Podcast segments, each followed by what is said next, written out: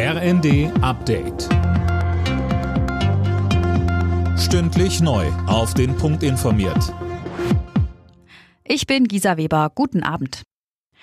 Zwei junge Islamisten haben offenbar einen Anschlag auf einen Weihnachtsmarkt in Köln geplant. Sie wurden festgenommen. Das hat NRW-Innenminister Reul bestätigt.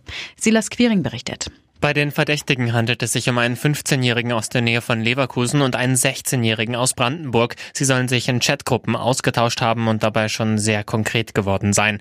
Auch der Verfassungsschutzpräsident Haldenwang warnt unterdessen vor einer aktuell erhöhten Gefahr islamistischer Anschläge in Deutschland. Durch den Krieg im Nahen Osten sei die Gefahr real und so hoch wie seit langem nicht mehr, so Haldenwang. Weil die Arztpraxen regelrecht überrannt werden, will die Bundesregierung bei der telefonischen Krankschreibung Tempo machen. Nach ARD-Informationen soll sie möglicherweise schon nächste Woche Donnerstag wieder in Kraft treten. Sönke Rölling, das stößt bei den Ärzten doch sicher auf Zustimmung.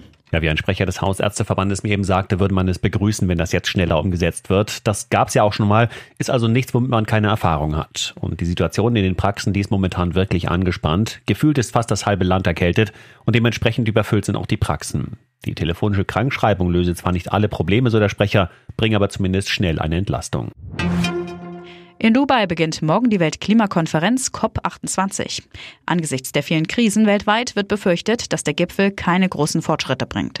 Was passieren muss, damit der Gipfel ein Erfolg wird, dazu sagte der Kieler Klimaforscher Mujib Latif. Die Länder müssten sich ganz klar dazu bekennen, innerhalb der nächsten Jahrzehnte sich komplett von den fossilen Brennstoffen zu verabschieden, also weg von Kohle, weg von Öl und äh, weg von Erdgas.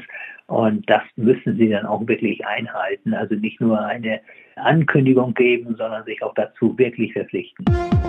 Alle Nachrichten auf rnd.de